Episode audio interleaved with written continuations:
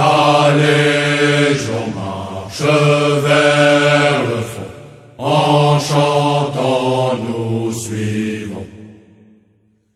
Héritier de ces traditions, nous sommes avec Bonjour à tous, bienvenue à la Causerie de la francophonie. Je suis Charles, animateur d'aujourd'hui. Nous sommes un programme de podcast dont le but est de découvrir la culture francophone. La Légion étrangère de la France, c'est une armée très mystérieuse. En ce moment, j'invite Judo à l'émission de dévoiler la Légion étrangère. 大家好，这是一档以泛法语文化为主题的播客节目，旨在向中文世界的朋友揭开法语世界神秘的面纱。我们的节目可以在喜马拉雅、苹果播客、每日法语听力搜索“漫谈法兰西”找到我们。今天的开场音乐是非常特别的，我们选择了一首法国军歌，叫做《La Légion marche vers le front》，翻译成中文呢就是“兵团开往前线”。呃，这首歌呢是法国外籍兵团的一首军歌。呃，我们今天也非常荣幸的请到了法国外籍兵团的现役士兵，呃，叫剧毒来参加我们的节目，给大家介绍法国外籍兵团的一些情况。欢迎你剧毒，给大家做个自我介绍吧。Bonjour tout le monde, je suis Lee. Mon anglais name c'est Jeremy. Euh, euh, je suis en France maintenant, je servis pour le 24 les Légion, les Légions étrangères. Et je suis la première classe. Euh, J'ai un an, 11 mois de service, presque deux ans. Voilà. OK，那跟大家用中文再说一遍吧，因为不是所有人都能听得懂法语。好的，好的，大家好，呃，我是剧毒， 呃，这是我的网名，然后我现在在法国服务于法国外籍兵团第十三步兵装甲团，呃，我我已经服役一年十一个月，我中文不是太好，就表达能力这些的话，用词可能会比较简单，所以不要介意。没关系，呃，您的表达是非常流畅的。呃，我想大概问一下，您今年多大年纪啊？今年刚好二十。二十岁，也就是说在十八岁左右的时候，您去到了法国。嗯，对对，刚过完生日两个月，我就就是已经开始面试了，已经哦直接进入他们总部开始面试了。哦，那很多听众可能还不知道有这样的一个法国的外籍兵团这样的一个嗯军队，能不能先跟大家介绍一下法国外籍军团的基本情况呢？法国外籍兵团，它是由一个，它法国外籍兵团组建的原因是，因为法国人，法国的比较年轻的那些，呃，青年，他们不愿意参军，他们不愿意，因为，然后他们才组建了这个外籍兵团，就是他们招收来自世界各地的，有经验的，没有经验的，嗯、这些正常人吧，因为你如果有一些毛病的话，就是他们招收的条件的话，就是你是个正常人就可以。嗯。嗯、他们前早期的时候主要是收留一些流浪汉啊，这些罪犯啊，然后现在的话他们会收一些素质比较高的，至于那些罪犯的，是要看你如果犯的就是比较严重那些的，他是不会让你加入的。嗯，就是组组建的组建的原因还是，呃，帮因为法国人就是青年比较少，会那个参军这样子的，会入伍这样子的，所以他们组建这个外籍兵团，主要是帮法国在法国外属地执行任务这样子的。嗯，他主要是在外属我们有个，我们有个，我们，嗯，我们有个那个，呃，外号叫急先锋，对，急先锋就。是，对对，就是去那些执行任务的地方，是我们会是第一个到场，我们会是第一个到场这样子，嗯，然后最后一个走的也是我们。哦对，那我想问两个问题。第一个问题就是，外籍兵团的人数在整个法国军队的这个占比大概是个什么比例？另外一个呢，就是外籍兵团它是不是只是在法国的外属领地，或者是法国的呃相对应比较紧密的一些国家执行相关的任务？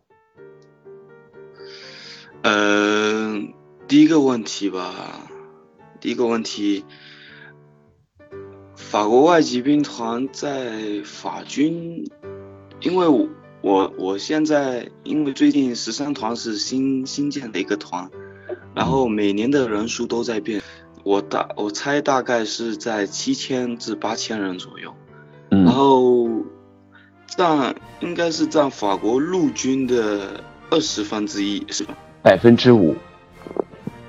嗯，对，百分之五这样子一个样子。哦，然后，关于在外执行任务的话，外国呃外籍兵团是，呃，像是阿富汗、伊拉克那些国家，嗯，呃也会去，不过现在已经基本很少去那边了。哦，然后基本现在都是在非洲，非洲执行那个维和任务这样子。有些就是保，我听说是保护一些法国，法国在那边的公益组织啊什么的，这些也有。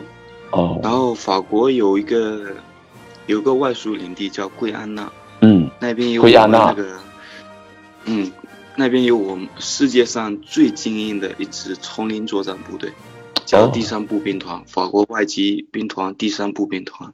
哦，这是连法连那个美国，连连美国的那个海豹突击队都要到那边学习经验这样子。然后为什么在那边呢？就是是那边有个卫星发射法卫星法国的外卫星发射发射的一个基地在那边，所以他们是在那边，嗯、一半是在那边训练，一半是在那边那个就是保护那个地方。哦，嗯嗯，还还有还有就是马里这些国家的话，基本就是维和，不过它还有个，呃，外属地是玻利维玻利维亚，就是泰泰泰地，嗯就是大溪地，玻利维亚那边的，嗯，巴西地对，就那边，然后那边的话是我们没有任何任何那个兵团住在那边，不过他们那边等于说是已经被法国殖民，他们就是正规军有一个团，里面全是大大溪地人，就这样子。嗯，对，法国在海外属地有很多非洲的呃以前的一些殖民地，现在其实还是有很深的这种外交的关系，所以呃可能一些呃维和的很多任务是在他的呃非洲的法语国家。对，我想问一下，就是在招兵的这个在招兵的这个环节，呃需要注意一些什么事项吗？他是用什么样的标准来招他的新兵呢？首先，他外国军兵团在其他国家没有招兵站，只在本土。一个是在巴黎，巴黎 Fort Fort Fort de Nogent，然后一个是在马赛的奥巴涅，奥巴涅，对，就就这两个地方，只有这两个地方有招兵站这样子的。嗯然后，嗯，招聘条件的话，这个是非常非常非常严格的。对，嗯这个是非常非常非常严格的。嗯嗯、首先你你你要就是来面试之前，你得自己自己要知道自己自身的身体的健康健康情况，然后你可以去那个大医院里面做一份体检报告，嗯就是像那种传染病啊这些。有后遗症啊，这些都不可以有，就是你得是个正常人，对，嗯就是得是个正常人，什么病都不能有。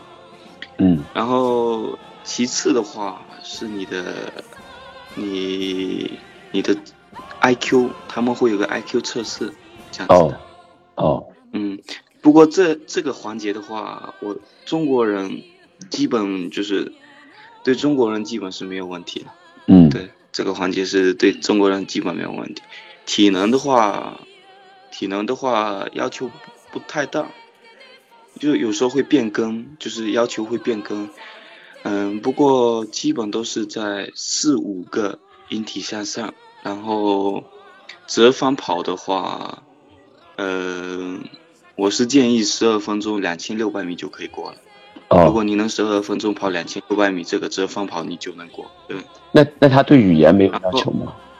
呃，语言的话没有一点要求都没有，因为，呃，法语的话，嗯是呃是在是要在那个新训的时候，然后接下来的你服役的这段期间你要学的，你您自然而然就会学会了，因为您每天你你每天只能学法语这样，呃，你每天只能用法语交流这样子。哦，是，所以对语言是没有要求的。然后大部分淘汰的都是在哪些环节？是有有些是在健康测试，因为很多人都不知道自己就是对自己对自己这个呃身身身体健康很有信心，可是一到那边就检查出各种问题这样子的。嗯然后这个是一个淘汰最多的一个环节。嗯然后第二个环节是你的面试。嗯，就是他们会有个大面试，一个小面试。小面试差不多有一个小时左右，就问你的基本情况。然后大嗯大面试的话，差不多最长能到三个小时。哦嗯，主要是呃大面试的话，问你的人生经历，就什么问题都会问，就是就是真的是什么问题都能问，就是你有没有呃。什么那些性方面啊，性方面怎么样啊，什么这些都会有，哦，所以就是，对对对，嗯，嗯，然那后那那他关于这个面试是用什么语言呢？呃面试话是用，你如果会英语的话，他直接给你找个面英语的面试官，嗯。然后你如果只会，因为他们那边有各各种什么什么国家的翻译官都有，对，嗯。如果没有的话，他会发个就是去各个连队、各个团里面找，就是哦。肯定会找到，嗯，对，肯定会找到翻译官的，所以这个哦。不用担心。哦。如果你会中文的话，那边有很多中国翻译官，我当时是哦。在那边看见三个就翻译官，哦，所以这个没问题。我当时的是话，我当时是因为我会英文，所以当时就没有给我请翻译官。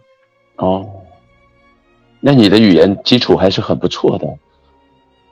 呃，因为从小在意大利长大的，所以都是拉丁语系，然后还学过英语，就考过雅思六级这样子的。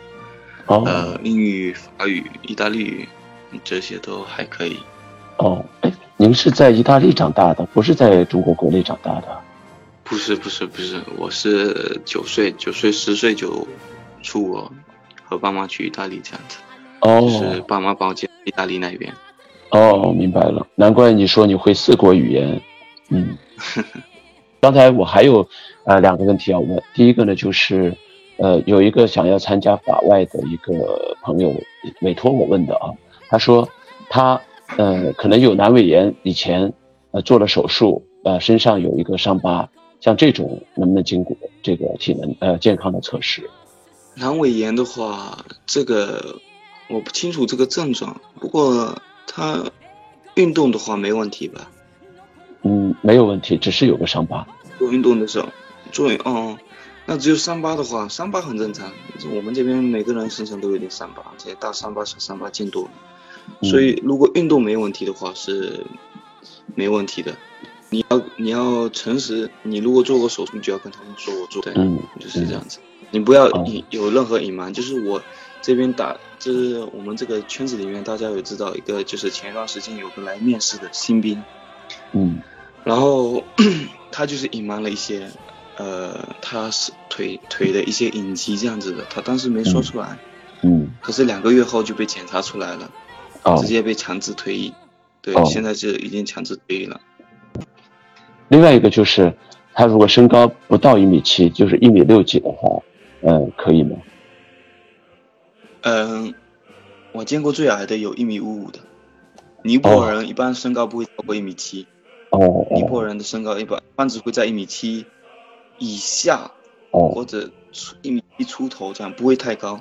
尼泊尔人嗯他们就是身高就是很低这样，哦。所以身高的话要一米六以上的话，一米六以上的话是没有问题的。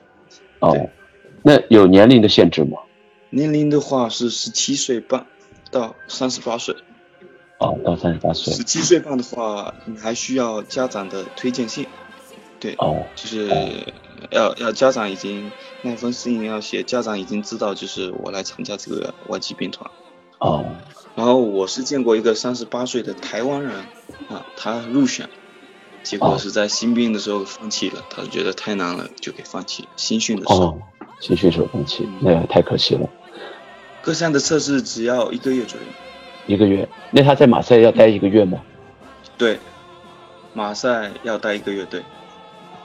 那整个的这个花费是自费的，就是整个的这个嗯体检，包括呃。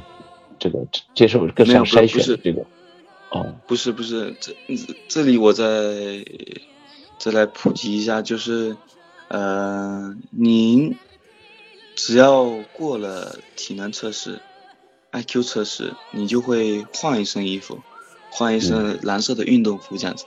从那天起，您就开始算工资了。就您在那边待一天，他们给你算三十三十欧工资，可是你每天要干活，干一些。就是杂活这些，洗碗啊、打扫卫生啊这些的杂活。哦。然后，嗯，在这期间，他您会再经过其他面试，就是口试啊，就是大面试、小面试啊，就是这些的面试。嗯。这些体检测试不用自费，就在那边你一分钱都不用花，你除了去那边要付你的。嗯，过去的交通费用以外，其他您一分钱都不用花。哦，那就是这是在通过 IQ 测试之后才这样。那如果是 IQ 测试之前呢？就是在体能测试，比如说，那是那是一分，就是你没换换上这一份运动服之前，是一分工资都没有的。很多人就是他们就是呃破釜沉舟，把钱全部花在那个。票上，然后回去的时候没钱，就是这样，很多人都这样。哦，那就是说，如果没有穿到这身运动服之前，那这些所有的费用都是要自己自费的。就是你没有其他要自费的费用，除非是你的我要住啊，车票啊，车票啊，对这些的。住宿，住宿需要吗？其他的费用是没有的。可以住在他指地方是吗？嗯，这边住是不用钱的，对，吃住都不用钱的，对。哦哦。他们会包，会会包吃，你包住。那如果去的话，体能没有过关，那就要自费，呃，坐飞机回来。对的，对的，对的。他没过关，有有两种可能，有两种可能，一种是让你回去准备几个月，嗯，然后你再来；一个是永不录取。哦。嗯。对，这个这个淘汰率大概有多少？淘汰率，嗯，是。其实面试的话，淘汰率其实不算很高，差不多健康就是身体体检方面的话，淘汰是比较多的。嗯，淘汰是差不多有百分之二三十就会都会被淘汰掉，体检方面。嗯。然后大面试、小面试的话，淘汰的也会比较多，也二三十这样子的。哦。然后大部分是在哪里哪里会被不算是淘汰吧，自愿放弃。嗯，就在新训的时候，嗯，我们新训的时候有六十个人，结束的时候只有二十五个不到，哦，全全部自行放弃了，哦，对，四个月下来就魔鬼训练这样子，哦，都是自行放弃，哦，所以最最大的淘环节还是在新训，嗯，OK，那呃，就现在呃，您的这些战友，你觉得是来自世界哪个地区的比较多呢？俄罗斯，俄罗斯就是苏联，他们不是全部来自俄罗斯这个国家，不过都是苏联这些国家，对，前苏联国家，对对对对，哦，呃，然后尼泊尔，尼泊尔，哦，尼泊尔挺多，嗯，尼泊尔，因为他们，他们就是他们入选率很高，尼泊尔人入选率很高，因为我到现在没有看见一个尼泊尔人就是放弃这样子。是是因为他们比较，是因为他们比较吃苦耐劳吗？不是不是不是不是，这个是因为他们没有第二个选择。哦，这等于说这份工作是等于上天给他们的一个眷恋这样子的，因为他们在自己本土工作的话，每个月的工资连一百欧可能都不到。嗯嗯嗯。所以他们不可能放弃这份工作的。呃，那整个的法外的话，是以步兵和伞兵这两个兵种，呃为主是吧？嗯，是，不是是步兵的话，我先算一下，步兵的话有，嗯，三个三个步兵团，有第二步兵团，有第三步兵团和十三步兵团，嗯，然后有一个伞兵团，有两个工兵团，哦，还有一个坦克。就是骑兵团，哦，嗯，哦，差不多。那那当时就是说分配你去步兵还是伞兵还是骑兵，呃，是怎样来分配的？当时是主要是取决于你新训的一个成绩，他们新训会有个排名的，如果你排在前十名的话，你可以自行选择。哦，如果前十名以后的话。如果当时就是那个团里面你要去的那个团里面没什么位置的话，你只能会被就是强行安排到其他团这样。呃，但是我们我们这个排是第十三团第一个排，就第十三团创建，我们是第一个排，所以当时十三团那个创建的时候，大部分的新兵都被安排到了这边，差不多三十个人，只有两三个人会被安排到其他团。呃，你你你当时在意大利其实也有很多的选择，可以直接在十八岁以后去读大学。你当时选择法外的一个呃一个想法是什么？当时就是因为我不知道这个在法国服役是怎么样子，因为从小我就挺喜欢就是军人的职业，嗯，然后当时就抱着试一试的，嗯，就因为我当时对这个一点都不了解。我还没有就像中国一样，就是普通的，就是军事组织这样的，所以当时就抱想抱着试一试的这个心理，嗯，啊，就试着试着就喜欢上这份工作。哦，嗯，那那你我们从这个新兵训练说起啊，四个月的新兵训练是做些什么？嗯，四个月的新兵训练主要是磨练你的意志，还有你的就是各种的。嗯呃，就是我不知道中文怎么讲，就 mentality，就是训练你头脑里面，就是让你头脑变得很意志吧，对，就还是意志，就这个意思，意志坚强的意志，主要还是意志。对对。那他的训练项目是什么？训练项目每天就是你你每天反正就会新训的时候，第一个月是在农场，那个是最难，那个是基本。基本要走的，一般都是在那时候会走的，因为那那是第一个月是最难的。嗯，睡眠第一个月的睡眠时间差不多是五个小时左右，每天还要站岗，对，从早上五点工作到凌晨这样子的，然后中间还有站岗这样子的，所以你一天根本没多少睡眠时间的。在农场做在农场做什么呢？呃。受着，每天背着，然后学一些基本的，就基本基本教你怎么用枪，不会教你太多东西，真的不会教你太多东西。嗯。然后教的都是一些，就是最基本最基本的一些知识这样子的，他觉得也没什么用。然后大多大部分时间都是在受罚这样子的，就是一个人犯错，集体受罚。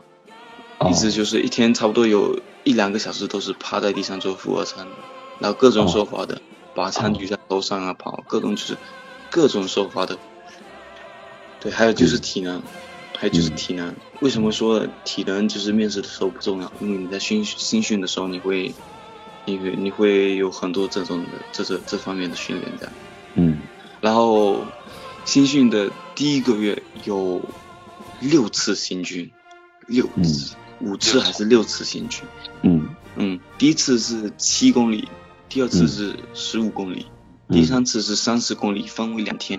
然后，哦，第四次，第四次是我们说的是 march KP blanc，我们会有带个白色的那个 KP，嗯，就是白色的那个圆筒帽。嗯，为那呃要戴那顶帽子的话，你得。你得走六十公里这样子的，六十公里以上。我们当时是非常不幸，走了九十公里。对，嗯，对。也还当时还下着雨，好多就是好多就是好多人都走哭了的。但是哦是九十九十公里，然后那几天一直在下雨，所以行军的话，行军你现在要是叫我走九十公里，现在一点事都不会。当时是因为脚还没适应，是每次嗯走完脚就会磨泡是。嗯现在的话是不会的，现在的话已经觉得很正常，对。嗯嗯，主要还嗯是磨磨练你这个意志力啊，而且每天吃的也很少。我们就是经常会出现，就是有人偷偷偷东西啊，偷偷拿东西吃啊，然后有的时候甚至跑到垃圾堆里面捡东西吃啊的，都这都很正常。哦，他这个给东西给的少，是因为他要设计这样的一个场景，对。让你就就是要吃的少，要考验一下你在这种情况下是怎样应对的，是这个意思是吧？对对对对，哦，嗯。就是我们这边有个，就是就是让你考，就是让你呃让你习惯在没有食物的情况下，对生存这样子。哦，那这个四个月结束之后，它是有一个考核呢，还是说只要这四个月你不提出退出，你就你就胜利了？呃，是怎么是这么个说法？你只要不放弃，对，这样你只要不放弃，不管你是你犯了多大的错啊，嗯，你不管你是体能不行啊，语言不行啊，他们不会强制推你的，嗯。除非你身体身体健康有问题，嗯。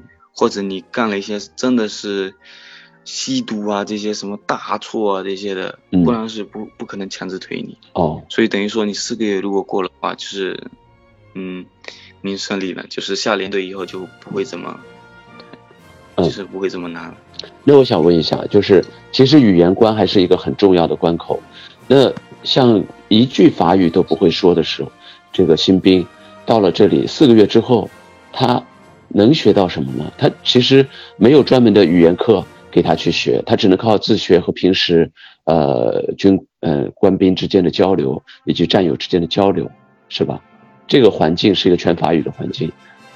这学华语的法语的环境是，呃，首先，这些我们这些新兵里面，肯定会夹着几个会法语的，六十个人可能会夹着有十个会法语的，就嗯大部分都是半黑黑人，来自非洲那些法国隶属地那些的，嗯。法国殖民地那些的，嗯。呃，然后法国人的话是非常非常少，嗯。就是六十个人，你可能里面只有一两个就法国人，真嗯。真正的法国白人这样。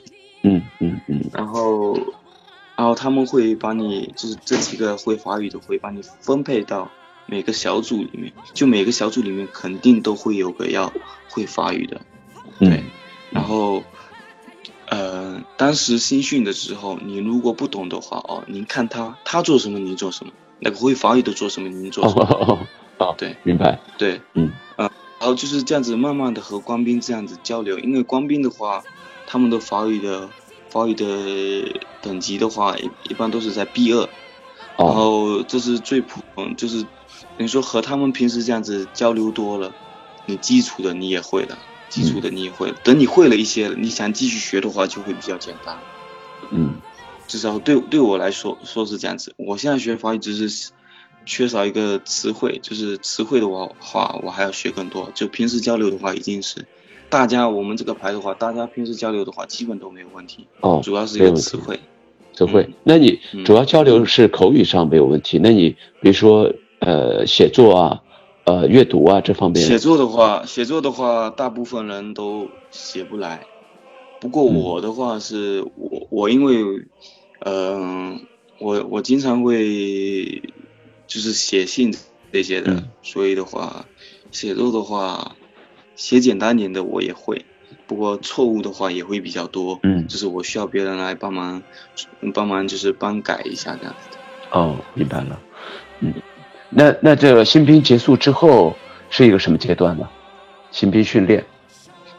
新兵训练结束之结束之后下连队，你还有一个月至两个月的，看你在不同的团有不同的时期这样子的，然后还有再经经历那个一两个月的那个魔鬼训练。不过这一两个月期间是比较，呃，没新训那么怎么那么苛刻吧。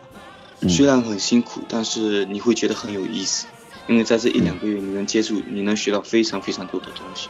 你要学会差不多所有武器，这你要你要学会差不多八九种，甚至十一种，就是这种步兵和伞兵的话都要学很多武器，就是所有的武器你都要学会。嗯然后各方面就是各种你都要学会，就是一大堆东西，都都要在这一两个月内完成。嗯那呃，这这两个月就是下连队，那下完连队就可以正式的开始服役了，是这个是这样嗯，。对，这两个月结束以后，就是你可以正正常的，就是正常的生活，十八点结束，那六点六点开始起床，然后十八十八点结束工作，然后周六周日自己的时间放假，想出去都可以。哦，对，然后每年每第第一年的话只有二十五天的假期，不包括周六周日。第二年的话是有，从第二年开始是有每年是有四十五天。哦那假期还是相当长的包括。国际。对对对，哦，那那就是说，呃，每天的十八点以后是完全自由呢，还是说，还是必须只能在营地里这个范围里来活动？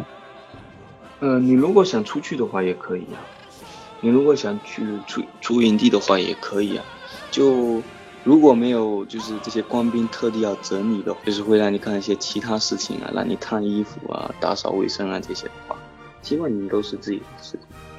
哦，出去去，嗯，出去可以不穿制服就穿便服就可以。对对，出去必须穿便服，现在你穿制服都不让你出去，因为现在哦法国这边呃恐怖袭击，所以他们都提心吊胆的。这以前出去的时候是必须穿制服，而且还是那种嗯传统的那种，呃，嗯很好看的那一套，就是嗯西装啊这些的。现在是没有，现在必须得穿那个，嗯、便服这样子的。必须穿然后。包也必须背那个，嗯，包也不能背那个我们军用的包。嗯嗯，那那你现在每天，比如说早上八早上八点，然后到晚上的啊早上六点到晚上六点是吧？是这样的一个十二个小时，是正常的嗯服役的时间。就是正常的，我们早上就是都是六点起床这样子，大家全部人都是六点起床。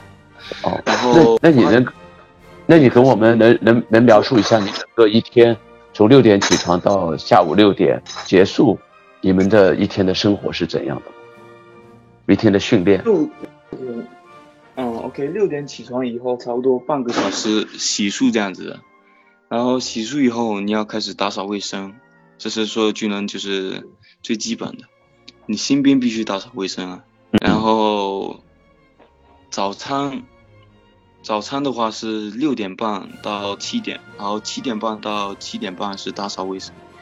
嗯差不多是这个样子。然后七点半到八点的话，等于说是准备吧，嗯就是准备今天一天接下来要要要用的东西啊嗯啊，对，就做今天这一天训练要训训练这些科目要准备的东西。嗯然后八点开始工作以后，基本是早上如果没有特别的训练什么的，基本都会都是体能训练，都是跑步。嗯。就是我们说的 sport 的呃 cohesion，就是跑步，就是大家一起做跑步，然后如果跑完的话，可能还会有些引体向上啊这些力量上的训练，嗯。然后不然的话，这这些体能训练的话，只要呃展光不是那种疯子，一般一个小时就能结束。哦然后九点到十点的话，洗澡。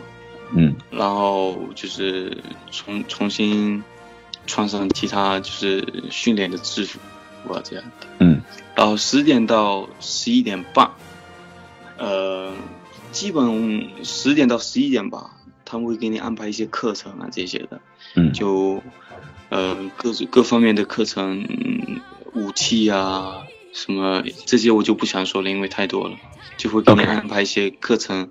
嗯嗯，呃，然后十二点是午餐时间，午餐时间到十十三点，十三点半，嗯十三点半就是这等于说是一个午睡的时间。就嗯新兵的话，他们要打扫；嗯如果你是士官的话，就是你是那个 caporal 的话，就不用了，您就可以自己午睡，吃完饭就午睡。新兵的话要打扫。嗯。然后十三点半到十六点，这又是一个看，这又是一个摊呃摊位给你一些就是课程这样子。嗯。就是会教你一些其他东西，其他各个方面的知识啊这样子的。然后十六点到十七点半也也会是第二阶段的课程这样子，每天差不多就分成这样子。然后午饭前的三十分钟基本都是准备啊，就是呃呃基本都是我们就是有武器课程的话，他们会教把武器上交啊这些的。会花三十分钟这样子来，呃，偷闲三十分钟怎么说？对他们也没工作的那么就是，对，那么那么那么辛苦这样子，对。嗯。中间有考试吗？有考核啊，或者是考试吗？有的，有的，这是有的。我们前段时间刚刚刚结束了法语的那个法语测试这样子，对，对。然后整个整个排的话，只有我一个，我一个我一个人到了 B 上去法语。哦，这么厉害，呃，那是不是说呃中间只考语言，其他的呃军事理论呐，呃体能呐不用再军事理论有考，体能也有考，体能的话是每每每四个月一次，我们这四个月已经做了两次了。体能的话是，嗯，只要。排长在场，基本基本没有人体能不过关。哦，体能考些什么呢？呃，十二分钟，十二分钟跑，然后爬绳，然后呃，引体不是引体向上，是那个运动，呃，仰卧起坐，对，仰卧起坐，仰卧起坐，你两分钟要做五十五个这样子，最基本，这个很简单，没有人过关。嗯。然后还有的就是，嗯，八公里，八公里，八公里全副武装，哦，八公里，八公里负重十一公斤，对，就这样跑。嗯嗯，没有射击方面的考试吗？嗯，射击方面的话没有，射击方面的话没有。哦，嗯，我在微博上看到你发发过一个视频，好好像是你平时训练的样子，就是在一个高空，呃，做一个高空的一个呃。一一个叫什么攀爬的一个训练啊，那个是我们这辈子可能只只只会做一次这样子，因为那上次是呃我们在巴黎那边巡逻，然后那边正好有个有个团是专门做这些障碍训练的，嗯，然后里面正好有这些障碍这些，然后我们排长就带我们过去随便玩一玩就这样，嗯，OK，还有一个问题就是说。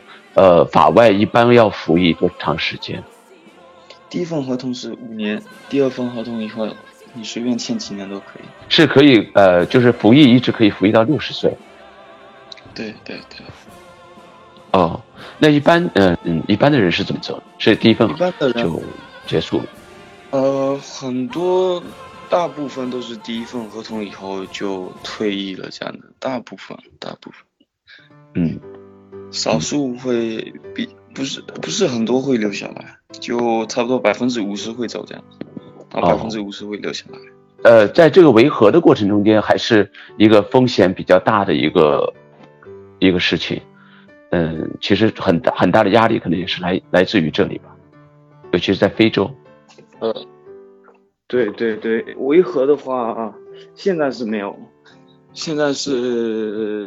呃，近几年近几年是没有什么伤亡价值，嗯，因为现在的话是和平年代，就是，嗯，不会有这些什么大冲突，这些有的也是这一些小冲突。要在法国国内跟呃恐怖袭击做斗争这块，呃，需要法外出什么力吗？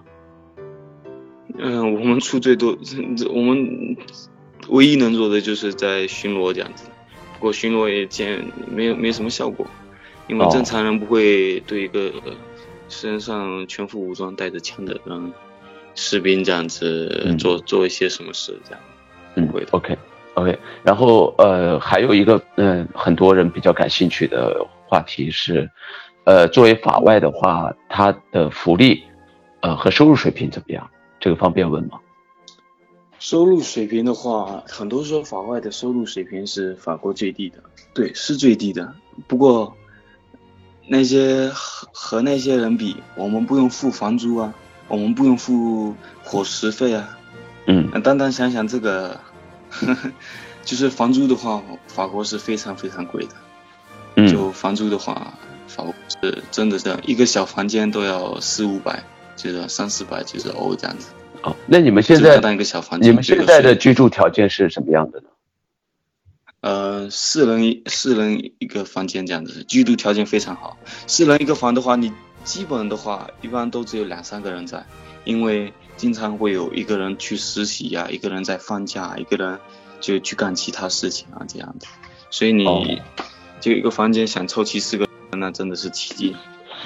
哦，那实际上就是说，绝对收入不是很高，但是因为它的花费比较小，所以它能够省下来的钱很多。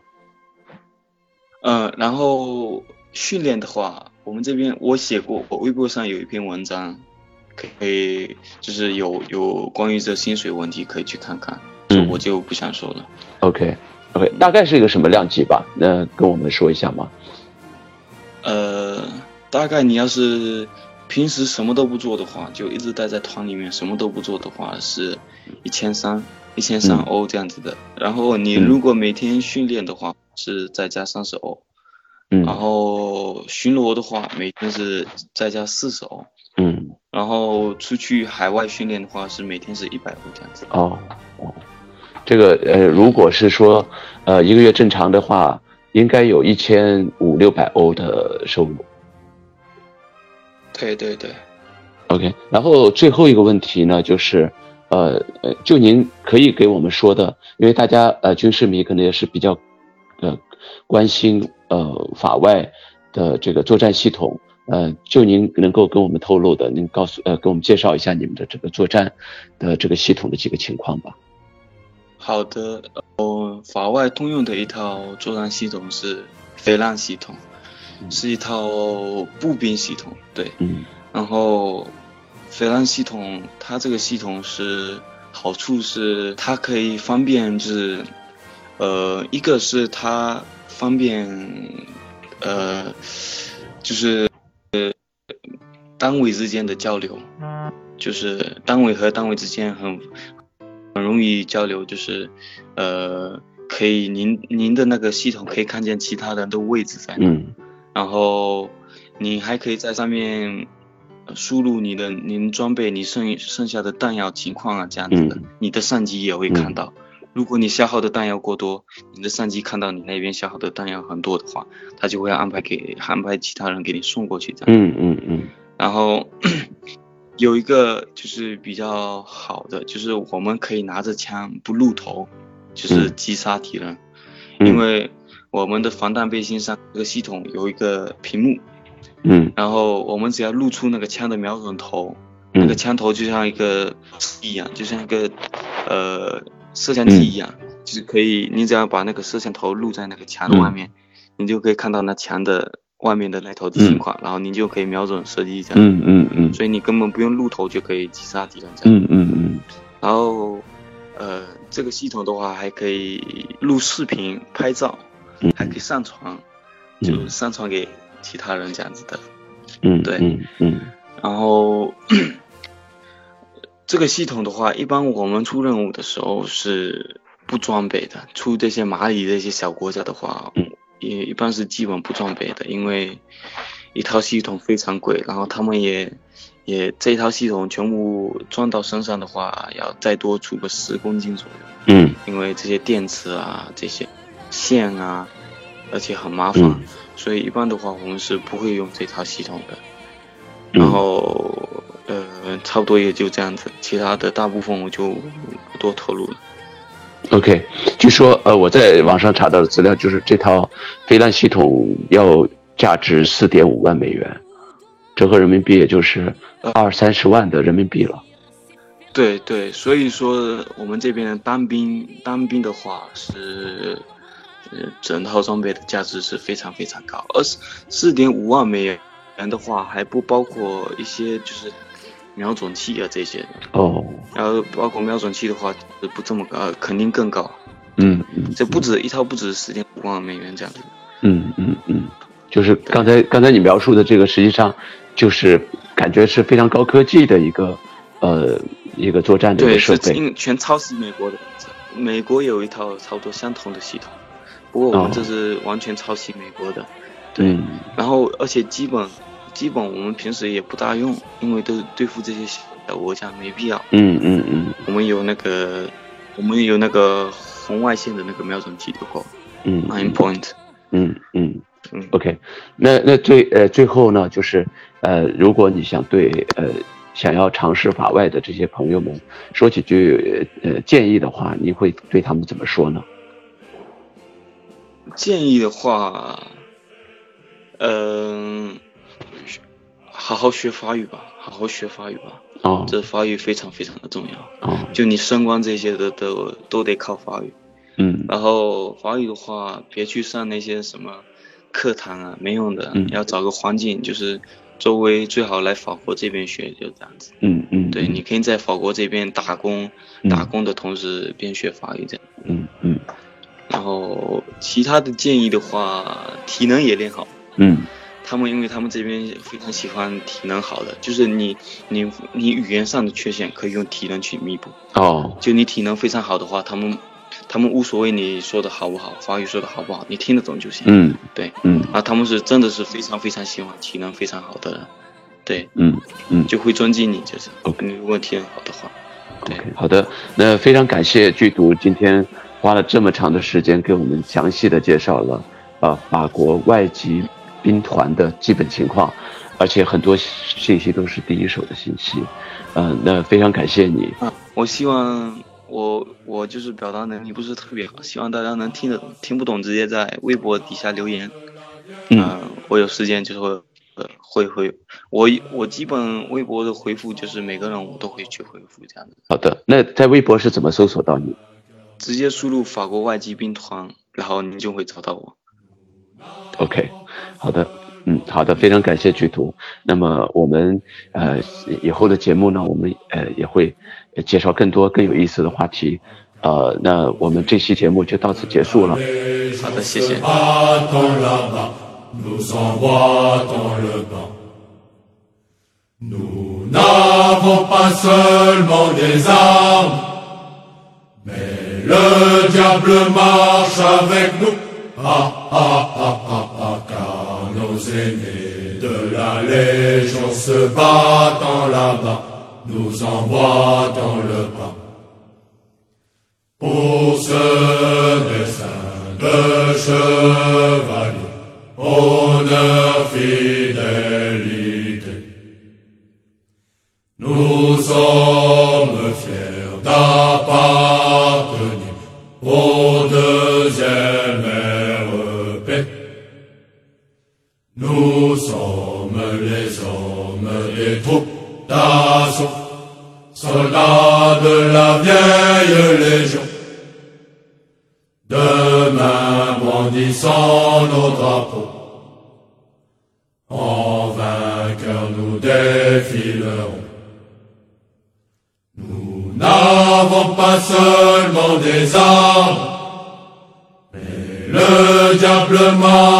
avec nous. Ah, ah, ah, ah, ah, car nos aînés de la Légion se battant là-bas, nous envoient le bas. Nous n'avons pas seulement des armes, mais le diable marche avec nous. Ah, ah, ah, ah, ah, car nos aînés de la Légion se battant là-bas, nous envoient dans le.